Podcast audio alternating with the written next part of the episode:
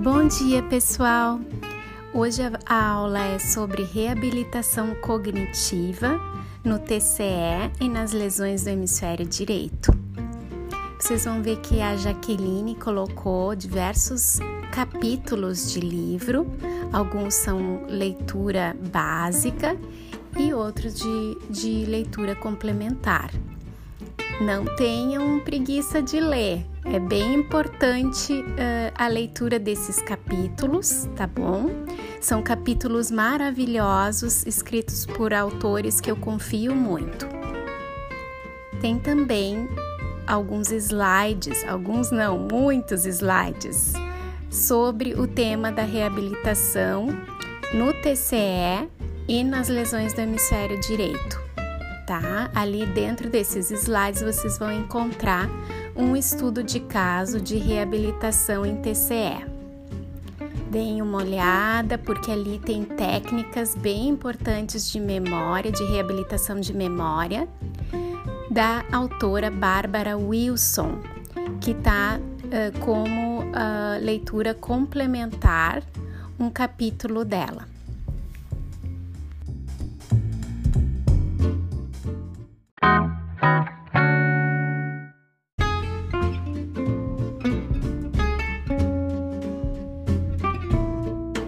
Basicamente, esse podcast ele é um guia de leitura desses capítulos e desses materiais que eu enviei para vocês, tá? Não vou oferecer é, nenhuma receita de bolo por podcast, como se faz uma reabilitação. A gente sabe que isso depende de muito estudo e que cada paciente é singular mas nós vamos tratar aqui nesse podcast dos princípios da reabilitação cognitiva e falar sobre essa estrutura e os, tipo, os tipos de reabilitação cognitiva.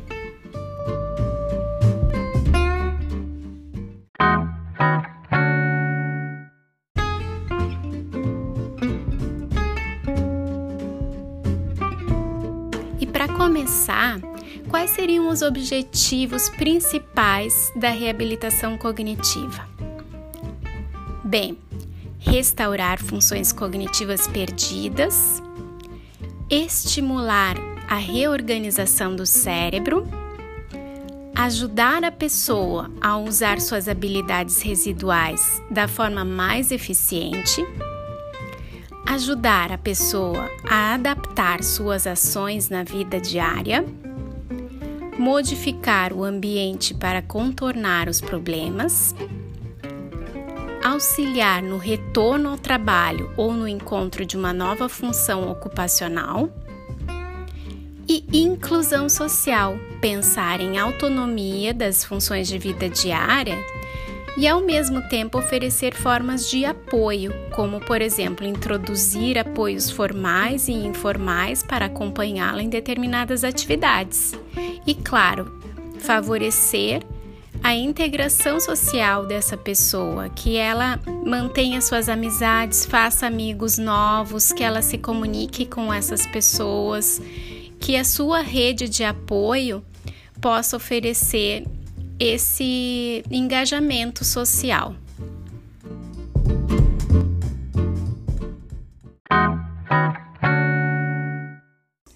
No capítulo 15 do livro Neuropsicologia Aplicações Clínicas, do Leandro Malói Diniz e colaboradores, a gente vai ver que as autoras Jaqueline Abrisqueta Gomes e Catiúcia Karine Martins da Silva falam sobre fatores ligados à neuroplasticidade que todos que trabalham com reabilitação cognitiva devem levar em consideração.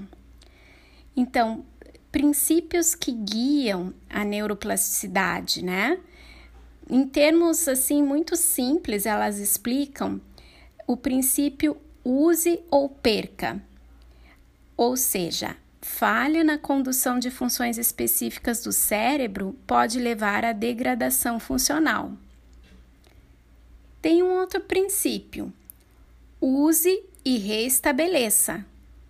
A plasticidade pode ser induzida dentro das regiões específicas do cérebro, podendo levar a um aperfeiçoamento de uma função. Especificidade. A natureza da experiência de treino determina a natureza da plasticidade. Questão de repetição. Indução de plasticidade requer repetição suficiente. Questão de intensidade. Indução de plasticidade requer intensidade de treinamento suficiente. Questão de tempo. Diferentes formas de plasticidade podem ocorrer em momentos diferentes durante o treinamento. Questão de saliência. A experiência deve ser suficientemente saliente para induzir plasticidade. Questão de idade. Plasticidade induzida por treinamento ocorre mais facilmente em cérebros mais jovens. Transferência. Plasticidade em resposta a uma experiência de treinamento pode melhor, melhorar a aquisição de comportamentos semelhantes. Interferência. A plasticidade em resposta a uma experiência pode interferir com a aquisição de outros comportamentos. Esses princípios, pessoal, são princípios bem importantes que vão nos guiar a pensar justamente a importância da gente treinar determinadas funções do dia a dia, sempre pensando também que é importante a gente levar em consideração a especificidade das habilidades a partir das nossas avaliações e pensar em atividades terapêuticas que vão levar em conta o princípio da repetição dessas, uh, desse treino, dessa habilidade, né? E a questão da intensidade, né? O quantas vezes por semana que nós vamos uh, poder trabalhar com esse paciente, a duração da nossa sessão, claro que sempre levando em consideração o tempo de atenção e de fadiga do nosso paciente.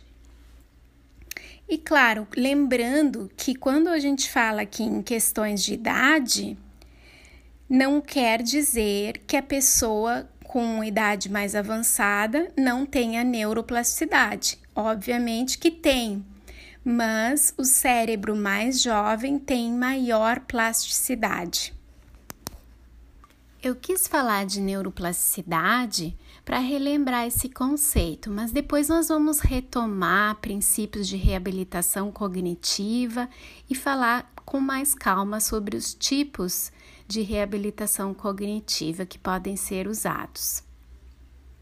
Vamos iniciar agora a retomada sobre a avaliação, começando pela entrevista inicial. No mesmo livro que eu mencionei antes, Neuropsicologia Aplicações Clínicas, vocês vão ver que o capítulo 14, escrito pela Eliane Correia Mioto, fala de como a gente usa o exame neuropsicológico para estruturar uma intervenção. Vamos começar então refletindo a respeito da entrevista clínica ou anamnese.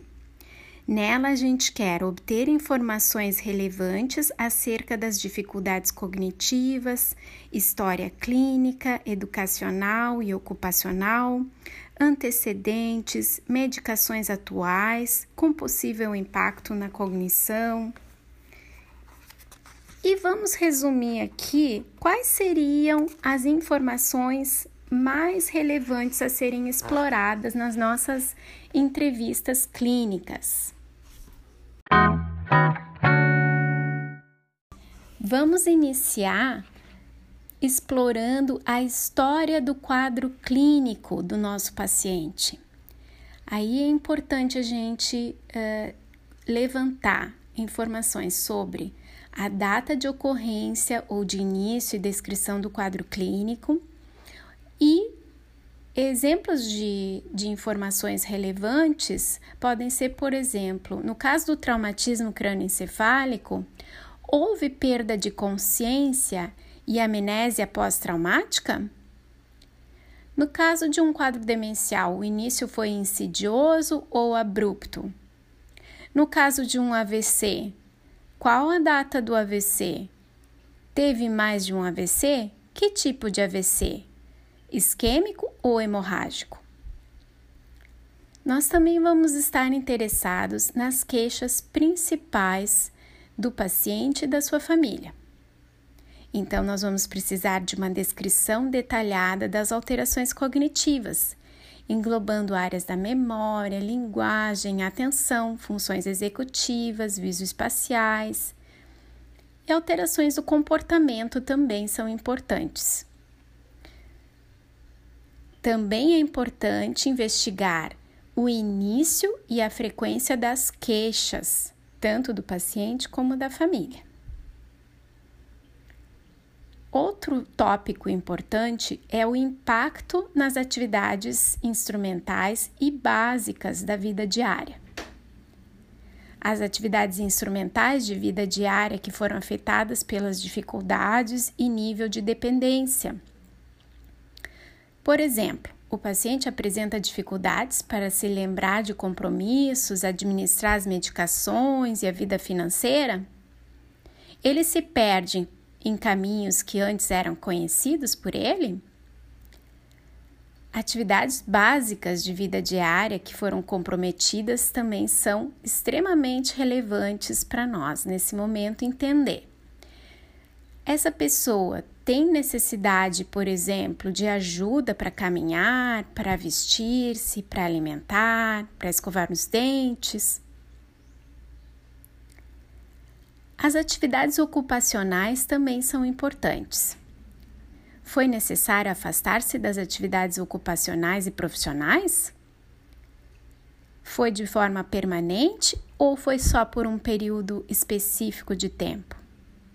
Com relação à inclusão social, é importante a gente saber se a pessoa continua participando de eventos sociais e familiares. Também é importante a gente saber quais são as, as pessoas mais importantes, mais próximas a, esse, a essa pessoa. Quem são os familiares, os amigos que vão estar uh, oferecendo maior apoio para essa pessoa. Uso atual de estratégias compensatórias também é um tópico importante nessa entrevista. Essa pessoa utiliza alguma estratégia ou auxílio externo para ajudar na realização de atividades diárias? Por exemplo, o celular. Ela usa o calendário no celular? Ela usa a função do alarme para se recordar de, de determinados uh, compromissos? Presença de alteração do humor ou do comportamento também é extremamente importante investigar. Há história prévia ou atual de sintomas de ansiedade ou depressão? Há evidência de redução da autocrítica, da iniciativa, ou há um quadro de apatia ou, ou agitação, ou mesmo desinibição? São fatores comportamentais importantes que a gente deve levar em conta. Outra coisa, há fatores ou situações que desencadeiam algum desses comportamentos que eu referi? O suporte familiar e social é de extrema relevância. A gente precisa saber, relembrando, né? Vou enfatizar esse aspecto é, é possível contar com a ajuda de familiares ou cuidadores? Essa pessoa está inserida em atividades sociais? E, para retomar, sempre lembrando a importância da história prévia de doenças, internações, cirurgias, abuso de substâncias ilícitas ou álcool história familiar de quadros neurológicos e neuropsiquiátricos. Tudo isso entra naquele histórico clínico do paciente. Pessoal, na entrevista clínica, é sempre importante lembrar de não ter uma atitude mecânica, de ficar voltado só para o questionário, para as perguntas do questionário.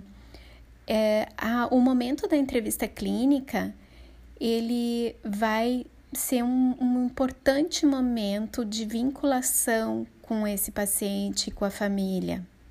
Então, olho no olho, empatia é fundamental. Então, a entrevista clínica é um momento de conversa com o paciente e com o familiar, e nessa conversa nós vamos conduzir baseados nos tópicos que nós precisamos obter resposta, né? Mas nós vamos sempre oferecer um momento de escuta, porque os tópicos que nós vamos tratar são temas delicados. A história clínica do paciente envolve muita emoção. E claro, a gente vai ter que ter muito jogo de cintura, porque nessa hora da emoção, as pessoas tendem a mudar muito de assunto, de falar uma coisa em cima da outra e trazer questões emocionais e dificuldades que elas estão vivendo que acabam por atrasar bastante a nossa entrevista clínica. Então, nós precisamos, ao mesmo tempo que nós temos uma postura empática, nós precisamos também saber ser objetivos, saber como fazer para retomar um assunto e, claro, como fazer quando nós percebemos que ainda não é o momento de tocar em determinado tema delicado que a família ou o paciente não está em condições de falar. Tanto porque talvez ele não consiga lidar nesse momento com questões ligadas a, a diagnóstico, como porque talvez a própria uh, situação emocional dessa pessoa esteja nos mostrando que não é o momento de tocar nesse assunto. Aí a gente pode deixar para uma próxima consulta retomar aquele tema no momento inicial ou final da sessão, dependendo de como que a gente estrutura a nossa consulta. Passando para o tema da avaliação das habilidades cognitivas, nesse mesmo capítulo da Eliane Mioto, vocês vão ver que ela trata da avaliação de diversas funções cognitivas, como a memória. E aí, nessa uh, parte de memória, ela inclui memória operacional, ou seja, memória de trabalho, memória episódica, memória semântica, memória implícita, pro, prospectiva. Depois ela trata de linguagem, funções visoperceptivas e visoespaciais, funções executivas e atencionais. Então, eu peço que vocês revisem esses conceitos de habilidades cognitivas, porque, em geral, o que acontece nessa aula, quando nós estamos presencialmente, é que eu converso com os, com os alunos sobre essas habilidades cognitivas, sobre processamento cognitivo e nessa conversa eu consigo captar se a turma tem uma base boa sobre cognição, se o pessoal está lembrando desses conceitos fundamentais.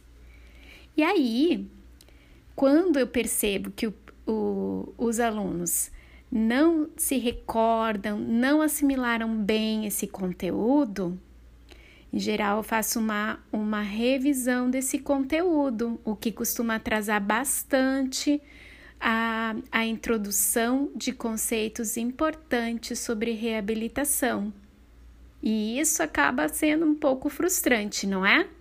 Então, por favor, leiam os capítulos que eu enviei retomem esses temas, porque esses temas já foram apresentados para vocês em outras disciplinas e o momento é de retomar, revisar e relembrar dessas habilidades cognitivas e da avaliação dessas habilidades cognitivas. Lá nos slides que eu mandei para vocês, vocês vão ver que tem exemplo de avaliações de habilidades pragmáticas com a bateria Montreal de avaliação da comunicação e um exemplo de avaliação de funções executivas com a bateria de avaliação frontal. Então, revisem lá, estão todas as tarefas nos slides, porque são funções importantes. Como vocês sabem, o Neupsilin é uma bateria de avaliação cognitiva que tanto o fonoaudiólogo como o psicólogo utilizam para avaliar funções cognitivas, e nessa bateria tem importantes avaliações da memória e da atenção. Então, é uma bateria importante para os casos de traumatismo crânioencefálico, que é o tema da aula de hoje. Retomando então sobre a avaliação das funções cognitivas, é muito importante a gente obter um retrato das habilidades preservadas e as habilidades deficitárias do indivíduo, levando em consideração não somente os diferentes tipos de habilidades cognitivas, como também como isso se expressa na vida diária, ou seja, na funcionalidade do indivíduo. Então, o exame neuropsicológico, ele objetiva estruturar uma intervenção cognitiva ou comportamental e deve abranger um amplo espectro de habilidades cognitivas, dependendo da complexidade do quadro. Além das etapas de entrevista clínica, ou seja, de anamnese, nós temos a avaliação de funções cognitivas, onde é necessário avaliar o comportamento por meio de tarefas funcionais. Falando então de tarefas funcionais, vamos dar um exemplo aqui baseado no capítulo da Eliane Mioto, onde ela fala justamente sobre formas de avaliar ecologicamente o funcionamento cognitivo mediante tarefas funcionais elaboradas no ambiente da pessoa.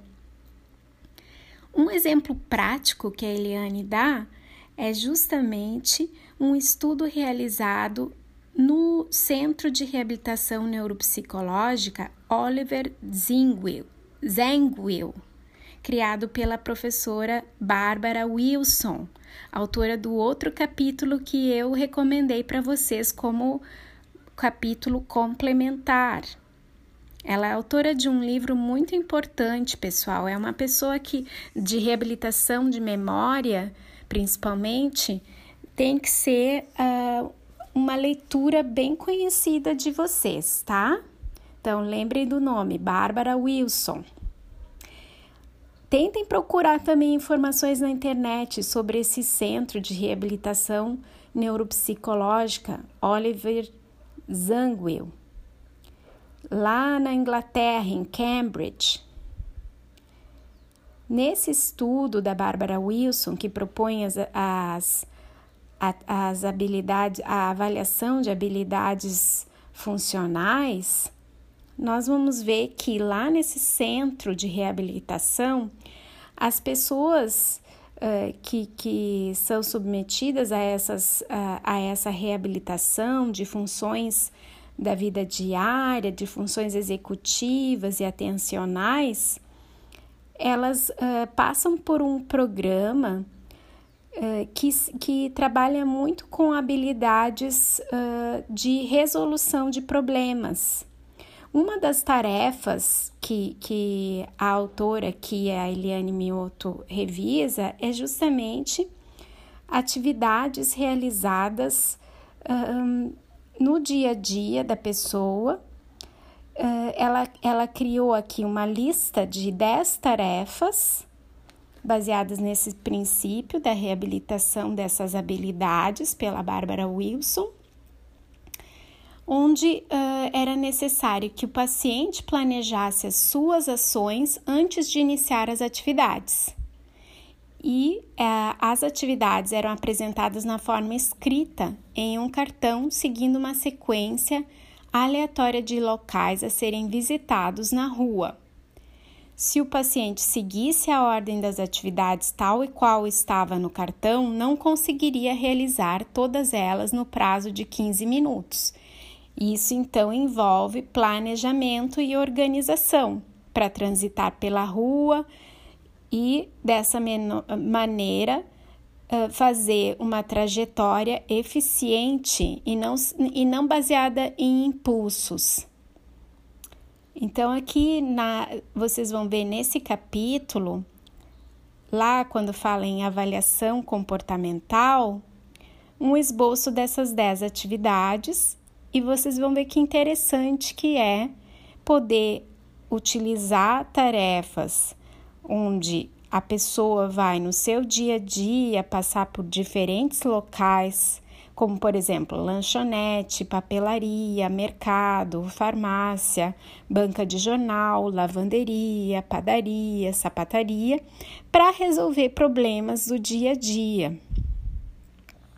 Com tarefas como, por exemplo, verificar o horário de funcionamento da farmácia, escrever horário no papel, verificar o preço do caderno universitário, escrever o preço do caderno no papel, comprar um jornal, verificar o preço de uma revista, escrever o preço da revista no papel, devolver o troco à instrutora, devolver lápis e papel emprestados e retornar ao ponto inicial.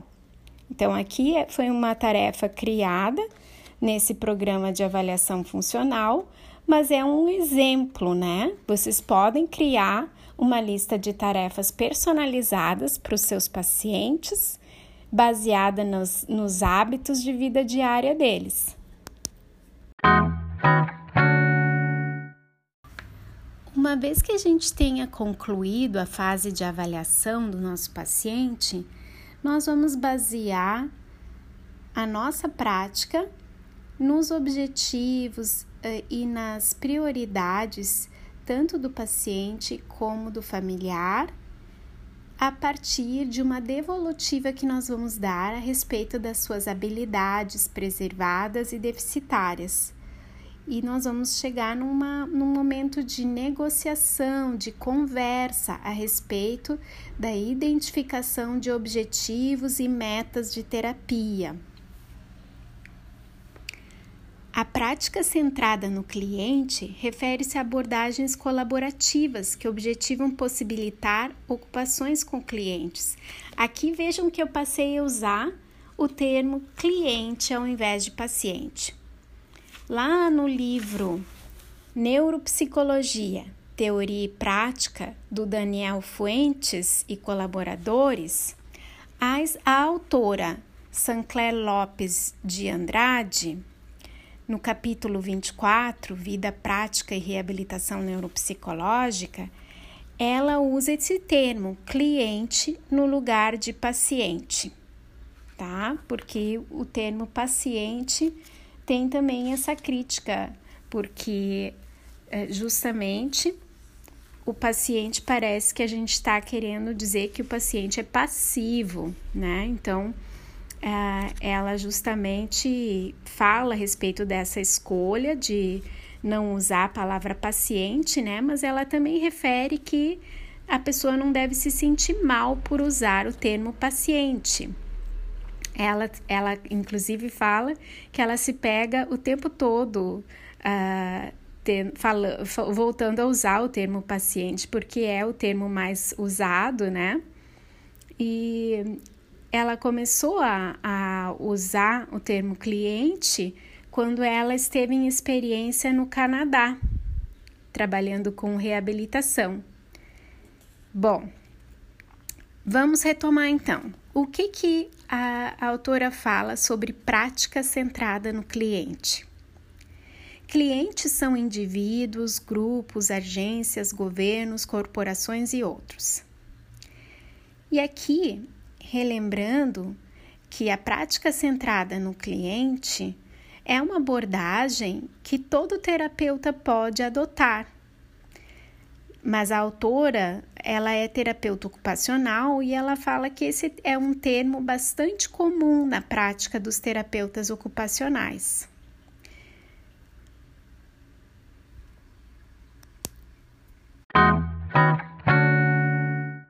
Segundo essa autora, então, na prática, atender usando um modelo centrado no cliente significa ouvir o que o seu cliente ou familiar tem a dizer.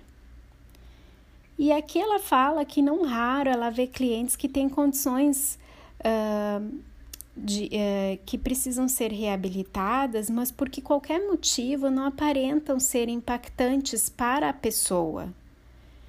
Então ela dá um exemplo, fala de um paciente dela né? E onde justamente o que uh, essa pessoa estava relatando como importante era o uso independente do banheiro e, e como ela acabou então priorizando isso no modelo de terapia, nas metas terapêuticas que foram uh, tratadas com esse paciente. Basicamente, a autora coloca como princípios para possibilitar ocupações na prática centrada do cliente basear a prática nos valores do cliente e em suas escolhas, tanto quanto seja possível. Ouvir o ponto de vista do cliente. Facilitar processos para que a visão do cliente seja alcançada o máximo possível dar suporte ao cliente para examinar riscos e consequências. Dar suporte ao cliente para ter sucesso, mas também para correr o risco e para falhar. Respeitar o estilo próprio do cliente ao lidar com mudanças. Guiar clientes e familiares para a identificação das necessidades de tratamento. Encorajar e ativamente facilitar clientes para participação na tomada de decisões da terapia e no planejamento do programa. Providenciar informações que auxiliem o cliente a fazer escolhas. Prover comunicação clara e aberta. E engajar clientes nos seus pontos fortes, aquilo que eles têm de mais preservado, as suas habilidades.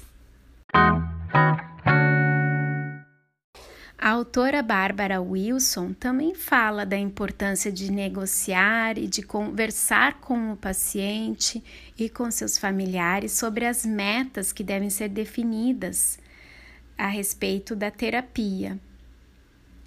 Se vocês olharem lá o capítulo de, que, eu, que eu recomendei para vocês como leitura complementar no Manual de Neuropsicologia dos Princípios à Reabilitação, do autor Leonardo Caixeta e da Sandra Barbosa Ferreira, o capítulo da Bárbara Wilson fala das metas a seguir um princípio inteligente, o SMART Principle. Deem uma olhada nisso, porque isso é muito importante, gente. Metas devem ser definidas após uma discussão com o paciente, familiares, cuidadores e, se necessário, também com outros serviços de apoio adequados. É necessário saber como as famílias e as pessoas que sofreram lesões cerebrais percebem seus problemas, quais são as prioridades e necessidades e aquilo que se deseja fazer. As metas devem ser negociadas com todos os interessados. Se os pacientes têm uma meta irreal, como eu quero a minha memória de volta como era antes, tem que se tentar persuadi-los de que isso provavelmente não seja possível, mas pode-se ajudá-los a lembrar o que eles têm de fazer a cada dia. As metas seguindo o princípio SMART. E lembrando, o princípio SMART é um acróstico que significa específico, mensurável, atingível, realista e tempo dependente. Esse princípio, então, vai nos ajudar a selecionar a melhor estratégia para atingir uma meta.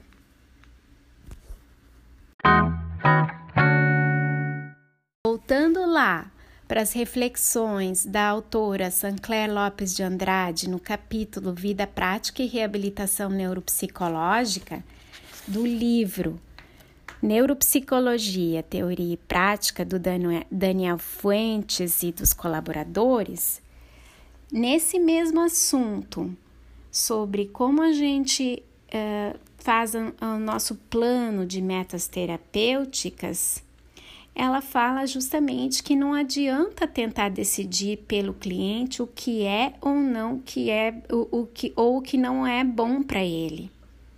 Os profissionais de saúde precisam se colocar no lugar do cliente de vez em quando.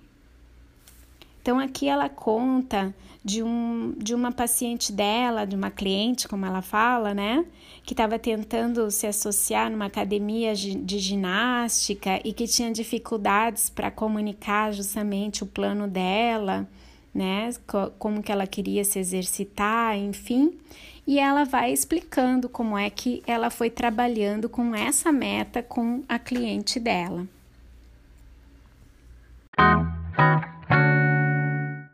coisa muito legal que essa autora fala é que nós, como terapeutas, temos que cativar o nosso cliente.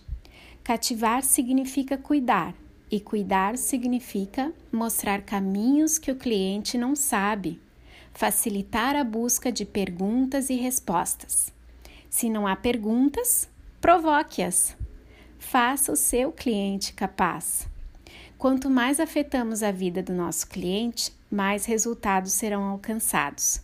No processo de reabilitação, vale aqui a, a, o que a avó dita da Sancler fala: pare de colocar o nariz onde não é chamado. O papel principal do terapeuta é diminuir o impacto das dificuldades da vida do cliente. A reabilitação precisa ser um processo claro, entendido por todos que estão envolvidos. As intervenções precisam ser discutidas antes de acontecerem e todos devem concordar com os termos do trabalho.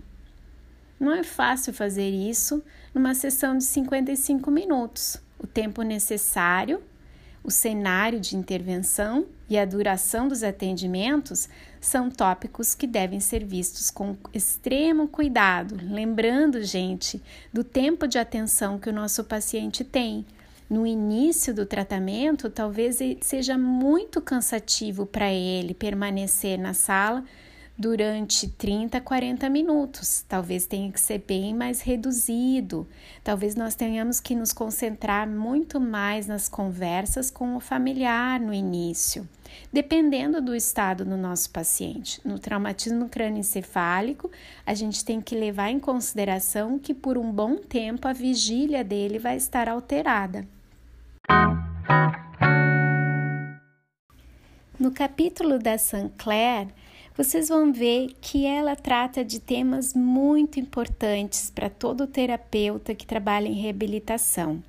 Ela fala sobre o lugar da reabilitação, ela fala sobre o ambiente multidisciplinar, o quanto a gente tem que ter cuidado nas nossas relações, de manter a sintonia, o quanto pode ser desafiador trabalhar de forma interdisciplinar, sempre. Uh, pensando, né, gente, que as pessoas são seres humanos, né? Que têm ah, muitas vezes, infelizmente, disputas de poder, uh, pessoas que, que se concentram em brigar por salas, por equipamentos, como é cansativo isso, né? Mas lembrando que quando a gente uh, trabalha com habilidades de equipe, de empatia, de cuidado com o outro, e quando a gente vai construindo relações com profissionais que têm afinidade com a gente, que trabalham no modelo de reabilitação que, que pensa no todo, pensa no benefício da pessoa, centrado no cliente, nós temos um trabalho extremamente gratificante. É muito interessante aqui o quadro que a Sancler mostra de uh, encaminhamento, avaliação, identificação e negociação de objetivos, seleção de abordagens, métodos de intervenção, estabelecimento de um cronograma, e aqui lembrando os princípios SMART, né? Pensando no que a Barbara Wilson propõe, né, de ser realista, de, de levar em consideração o dia a dia da pessoa, colocar metas possíveis, atingíveis, né?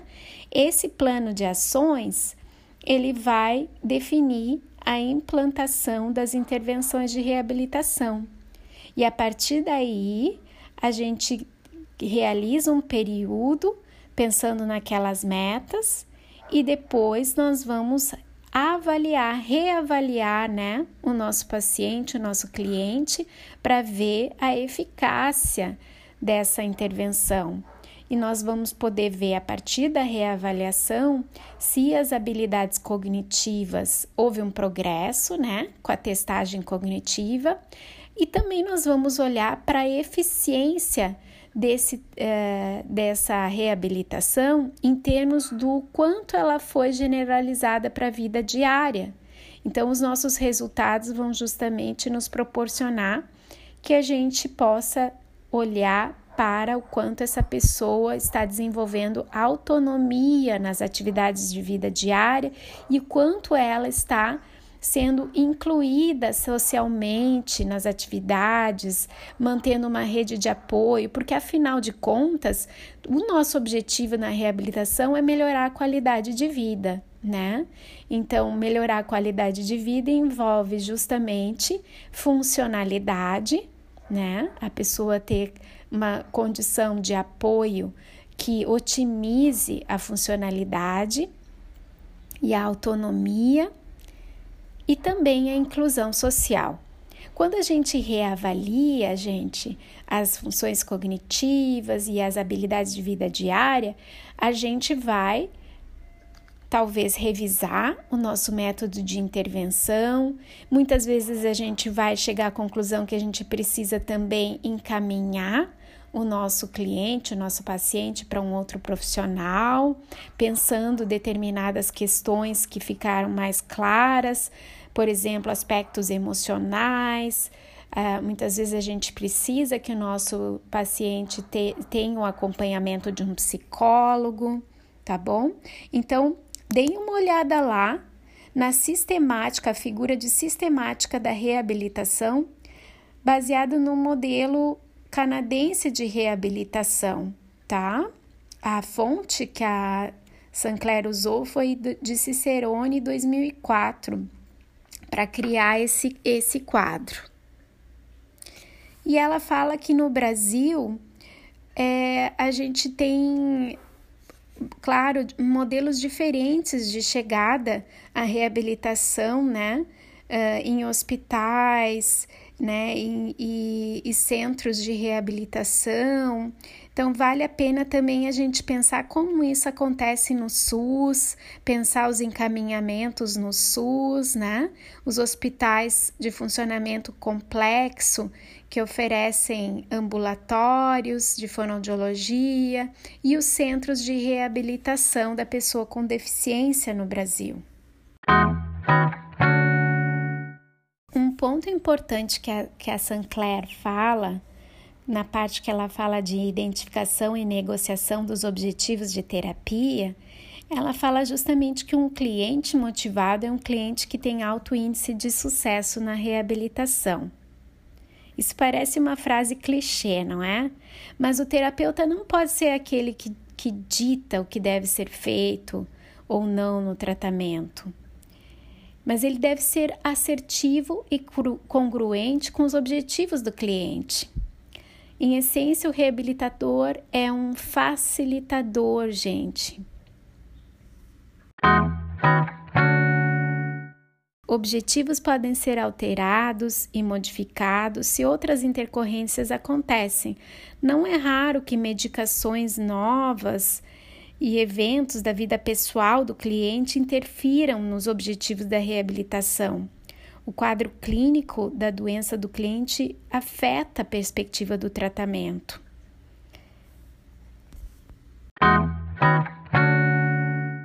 Basicamente, o que a Sancler quer dizer com isso é que é preciso dançar conforme a música, ou seja, os terapeutas têm que ser capazes de rapidamente alterar abordagens e criar novos objetivos, de acordo com o que se apresenta na vida real dos nossos pacientes. Um quadro que eu destaco no capítulo da Sancler é o quadro 24.3 Perguntas para o reabilitador. Vejam só que interessante essas perguntas para o terapeuta. Os problemas do cliente são atribuídos a uma causa orgânica primária às habilidades cognitivas, ou seja, existe alguma doença de base ou lesão cerebral que justifica as dificuldades cognitivas? Como estão funcionando os outros sistemas, tais como o sistema motor, o visual, o perceptivo? Quem é considerado cliente primário da reabilitação? O próprio cliente, o time, família, cliente ou alguma outra parte significante da vida do cliente. O cliente está consciente dos seus problemas cognitivos e ocupacionais? Está motivado para melhorar o seu funcionamento nessas áreas? O cliente parece ter capacidade de transferir habilidades aprendidas em terapia para situações novas? O cliente tem recursos, por exemplo, recursos financeiros, tempo, recursos emocionais para participar de terapia durante o período que for necessário? Esses são pontos importantes para a gente levar em consideração. Se vocês olharem os slides, a respeito da terapia de habilidades comunicativas na pessoa com lesão do hemisfério do direito, deem uma olhadinha lá, vocês vão ver que trata um dos slides trata de trabalhar com a consciência das habilidades cognitivas porque muitas vezes o grande desafio que a gente tem pela frente é trabalhar com pessoas que não têm consciência dos seus déficits cognitivos. Quando a gente encontra um, um paciente assim, muitas vezes a gente enfrenta uma resistência, porque essa pessoa pode não perceber os seus déficits e esses déficits, às vezes, vão impactar fortemente na sua vida diária e vão diminuir a habilidade, a, a qualidade de vida dessa pessoa. E por isso seria importante a gente trabalhar com essas, esses déficits. Claro, lembrando que a gente tem que manter sempre uma conduta ética, refletir quais são os ganhos e benefícios de trabalhar com a consciência das, dos déficits cognitivos pensando eticamente isso com a família, pensando no bem-estar da pessoa e respeitando o livre-arbítrio dessa pessoa. Conscientizar sobre habilidades que são deficitárias envolve levar em consideração o pensamento, as condições emocionais dessa pessoa. E nós vamos decidir isso em conjunto com a família, baseado no impacto que essas questões têm na vida, na qualidade de vida da pessoa. Se vocês olharem o vídeo de entrevista que a Fernanda, lá no, no, no, canal dela do YouTube, Meu Cérebro Mudou, ela faz uma entrevista com um rapaz que teve um traumatismo crânioencefálico e ele fala sobre as mudanças comportamentais que a reabilitação cognitiva uh, fez, uh, fizer, né? Que todas as mudanças comportamentais que ele teve que fazer a partir da reabilitação cognitiva e o quanto isso beneficiou ele. Tanto é que ele voltou a trabalhar como professor de inglês após um traumatismo crânioencefálico. Mas ele fala justamente que ele tinha problemas comportamentais de desinibição. No início, ele tinha um, um comportamento muito impulsivo, é, falava o tempo todo, ficava o tempo todo insistindo com as pessoas, sendo às vezes inconveniente socialmente. E que as pessoas que, que o amavam, que o amam, né, procuraram trabalhar junto com a terapeuta para justamente fazer pra, com que ele se conscientizasse de controlar esses impulsos, para ele não, não ter um estigma social uh, daquela pessoa que é considerada chata, insistente e inconveniente, para evitar que ele uh, ficasse excluído socialmente, foi trabalhado metas voltadas para isso, com todo cuidado, com todo carinho e uh, cuidado ético que a delicadeza desse tema exige, né, gente? No capítulo da Sancler, no livro Neuropsicologia, Teoria e Prática, do Daniel Fuentes e colaboradores, vocês vão ver que ela trata dos, das diferentes abordagens de reabilitação cognitiva. E aí ela fala do, da abordagem de treino cognitivo, da abordagem adaptativa ou compensatória e da abordagem mista tá? Nós vamos ver que uh, os, uh, tem os outros capítulos, né? Nós uh, usamos um outro capítulo como base para falar de reabilitação cognitiva, que também divide em diferentes tipos de reabilitação cognitiva.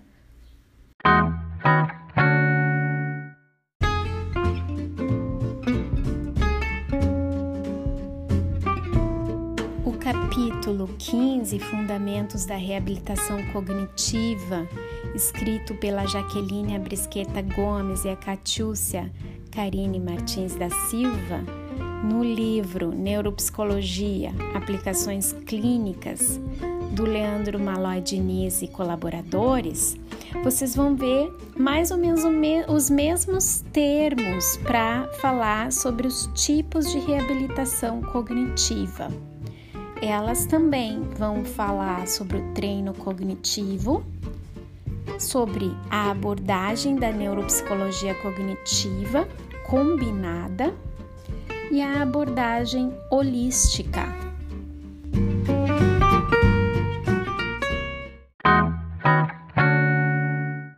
Essas autoras, elas falam que o treino cognitivo ele está dirigido a restaurar a função, já que considera que o déficit cognitivo pode melhorar mediante o treino repetido e a prática estruturada das tarefas. Lembram lá dos princípios de neuroplasticidade, onde a gente falou da intensidade e da repetição, a importância disso para o treino do cérebro? Pois é. Para que isso aconteça, então, os terapeutas que fazem treino cognitivo, eles utilizam estratégias de repetição. Uma das mais empregadas, historicamente, consistia no treino expandido ou na evocação espaçada, que envolve a apresentação de uma informação a ser lembrada, repetida imediatamente e depois recuperada de maneira gradativa, aumentando o intervalo de retenção da informação até que essa possa ser aprendida. Se vocês forem lá olhar os slides do estudo de caso que eu coloquei para vocês de traumatismo crânioencefálico, a Magda e o Sérgio o psicólogo que trabalhava conosco no ambulatório de neuropsicologia, na época que tínhamos o, o, o ambulatório no hospital de clínicas, nós uh, fizemos esse estudo de caso baseado nas técnicas de treino cognitivo da Bárbara Wilson de memória e usamos técnicas de evocação espaçada. Outra estratégia é de repetição de apagamento de pistas, na qual é fornecida a pista inteira de uma informação, por exemplo, um nome, para ser repetido pelo paciente. E posteriormente, parte dessa informação vai sendo retirada de forma gradual. Vocês vão ver lá nos slides que tem inclusive exemplos com endereço, né? A gente usou uh, o endereço fictício para mostrar para vocês no slide como que, que a pessoa recordou e gravou na sua memória o seu endereço. isso para ajudar na habilidade de vida diária, de conseguir uh, se locomover pela cidade com independência, enfim. Foi trabalhado metas do dia a dia da pessoa, mas foi usado o treino cognitivo. Essas estratégias costumam ser aplicadas por meio da, da técnica de aprendizagem sem erros. Como é que é essa técnica? Na medida do possível, as pessoas, a gente evita que as pessoas cometam erros, que o nosso paciente cometa erros enquanto está aprendendo uma nova habilidade ou adquirindo novas informações. Então, as pessoas com problemas de memória, elas, a gente precisa evitar que elas tenham respostas erradas. E assim, elas têm uma menor uh, possibilidade de lembrar dos próprios erros. Esse é um princípio de terapia que a Bárbara Wilson uh, usa bastante, tá? A aprendizagem sem erros. Por quê? Porque quanto mais a pessoa errar, mais ela pode se fixar um caminho errado para a memória de determinadas informações. E a gente não quer isso, não é? Então, nós temos que auxiliar o nosso paciente a acertar auxiliando ele a não fazer chutes. Lembrem, gente, que a coisa de fazer um caminho que é por uh, acerto e erro, improvisar na realização de tarefas, é a pior coisa, porque isso facilita que a pessoa erre e depois grave Principalmente quem tem problemas de funções executivas, que persevera muito, essa pessoa vai ter a tendência a gravar aquele comportamento e a perseverar naquele erro. E a gente precisa evitar isso. Então, como vocês podem ver, os princípios do treino cognitivo são muito importantes em termos de reabilitação cognitiva, mas a gente tem que lembrar das críticas, das, das questões que a gente tem que refletir também a respeito dessa abordagem. A própria Bárbara Wilson aponta desvantagens dessa abordagem, por exemplo, o foco nas deficiências e não nas incapacidades acarretadas pelas deficiências. Então a gente tem que pensar sempre no dia a dia da pessoa, não ficar treinando questões que são frustrantes, que muitas vezes não vão ser tão úteis para a vida diária dessa pessoa. Então é sempre pensar centrado no indivíduo, nas metas de bem-estar, de qualidade de vida, o que, que é relevante treinar, não é? Porque se a gente usar cegamente o treino cognitivo, a gente pode frustrar, a gente pode trazer implicações que não são boas para a qualidade de vida. Lembrar então que não é possível medir a legitimidade na vida real quando a gente fica só em treinos de determinadas funções, só baseado em exercício cognitivo. A gente sempre tem que trabalhar com atividades, tarefas de vida diária que tem uma relevância, como eu falei para vocês, a gente treinou da, da pessoa lembrar o nome, o nome da sua rua, o número da sua casa, com o objetivo dela conseguir chegar em casa, não se perder. Treinamos o nome do, do ônibus que ela tinha que pegar, enfim. Informações que são relevantes. Sobre a abordagem da neuropsicologia cognitiva. Vamos lembrar então que é importante a gente entender sobre os processos cognitivos, sobre as habilidades cognitivas preservadas e deficitárias. Mas aí nós temos que lembrar também que há uma discussão importante sobre a, sobre a gente entender a respeito dos processos cognitivos que, que foram danificados e aqueles que ficaram preservados, né? Então, Karamasa ele levanta justamente, é um autor importante na área da linguagem, né, gente? Fala sobre sistemas de leitura escrita. E ele fala que justamente é muito importante que a gente lembre que apenas conhecer o local provável do déficit por si só não permite especificar uma estratégia terapêutica. Para fazer isso, é, requeremos não apenas uma teoria da estrutura do sistema danificado, mas também uma teoria das formas em que um sistema danificado pode ser modificado devido à intervenção. Lembrando, gente, que quando a gente fala sobre modelos de processamento da linguagem, a gente sempre quer uh, identificar quais os processos que estão danificados, né? Naquele fluxograma de, de processos cognitivos, né? E o, o Karamasa levanta essa questão que a gente precisa desenvolver modelos terapêuticos que nos ajudam a treinar esses processos que estão defi, eh, deficitários, né? Não basta a gente saber onde que está o déficit. Então, existem muitas críticas ao uso do modelo de neuropsicologia cognitiva uh, puro, né? Sem pensar nessa abordagem de forma combinada com outras abordagens, como a abordagem holística de reabilitação cognitiva, que nós vamos falar mais adiante. A própria Bárbara Wilson fala que a, a abordagem, e olha que ela é neuropsicóloga cognitiva, hein? Mas vejam só, ela fala que a abordagem neuropsico, da neuropsicologia cognitiva é, é uma teoria eficiente para pacientes com, com lesões cerebrais, mas que é muito importante que essa uh, abordagem se fortaleça mais com relação à funcionalidade dos pacientes na vida real, não envolvendo implicações não cognitivas, né? Porque a gente tem que começar a levar bastante em consideração aspectos emocionais, sociais e comportamentais, que é um ponto que a abordagem da neuropsicologia cognitiva vem trabalhando, vem se fortalecendo, mas que tradicionalmente não era o foco.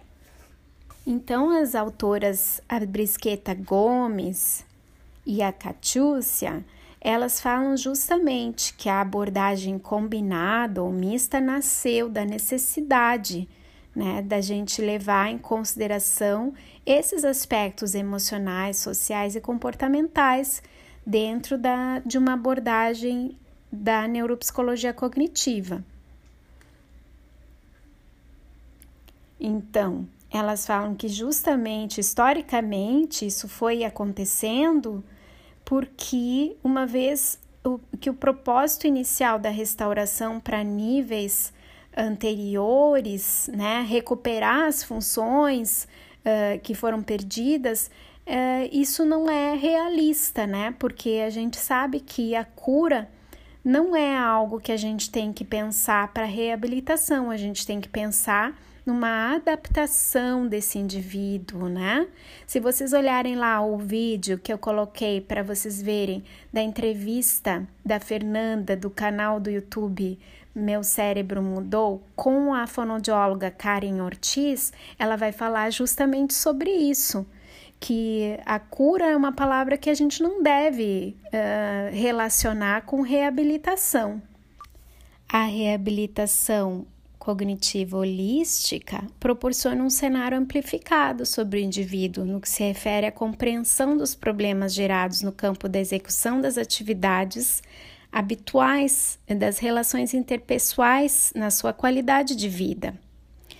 Então, por esse motivo, é importante exigir maior rigor na adaptação dos programas holísticos, né? Para que a gente possa justamente uh, fortalecer essa abordagem tão importante na reabilitação dos nossos pacientes.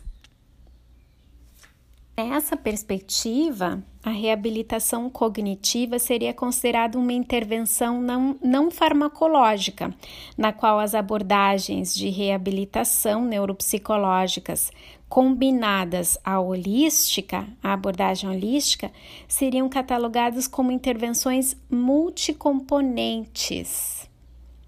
Lembrem disso então, né? Que nós vamos trabalhar num modelo amplo, esse é o mais atual. Vale a pena destacar que o diferencial da abordagem holística reside na sua concepção filosófica abrangente né? Ela é necessariamente interdisciplinar, como eu havia falado, e tem uma importante base também para se pensar aspectos psicossociais e emocionais permanentemente no decorrer de todo o programa de reabilitação.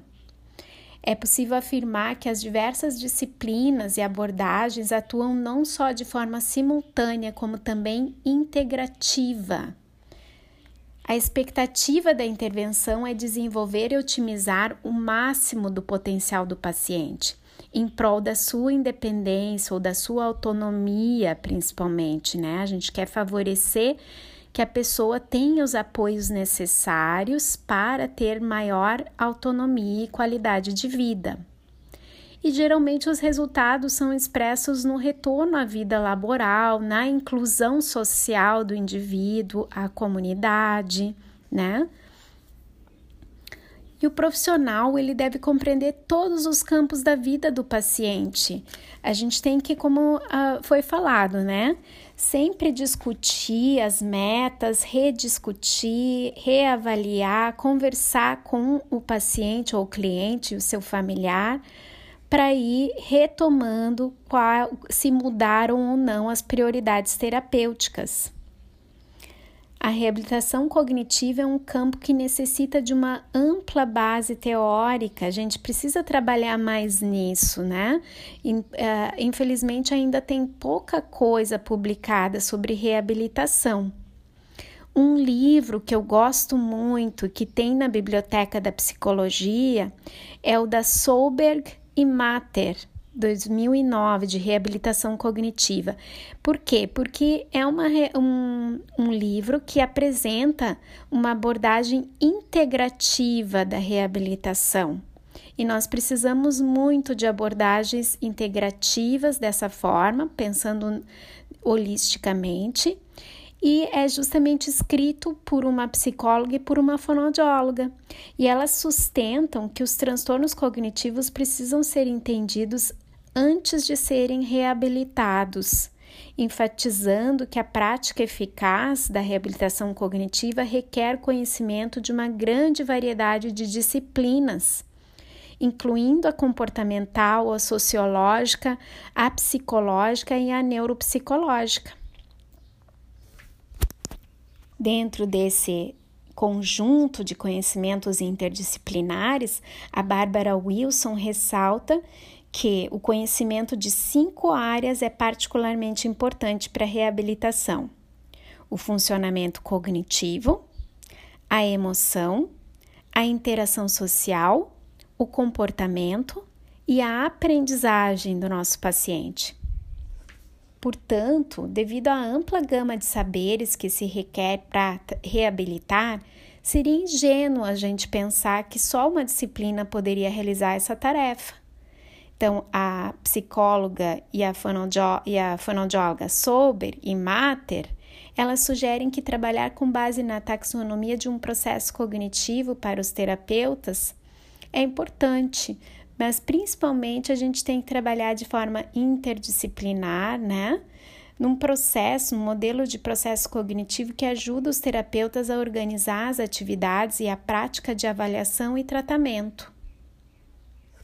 E aí, quem está uh, ah, interessado em se aprofundar nos fundamentos da reabilitação cognitiva, Uh, nesse capítulo 15 dos Fundamentos, com a, a Brisqueta Gomes e a, a Catiúcia Martins da Silva, elas têm um quadro que apresenta justamente vários livros de reabilitação cognitiva publicados no Brasil. Porque, como eu estava falando, é muito difícil a gente encontrar literatura sobre reabilitação, né?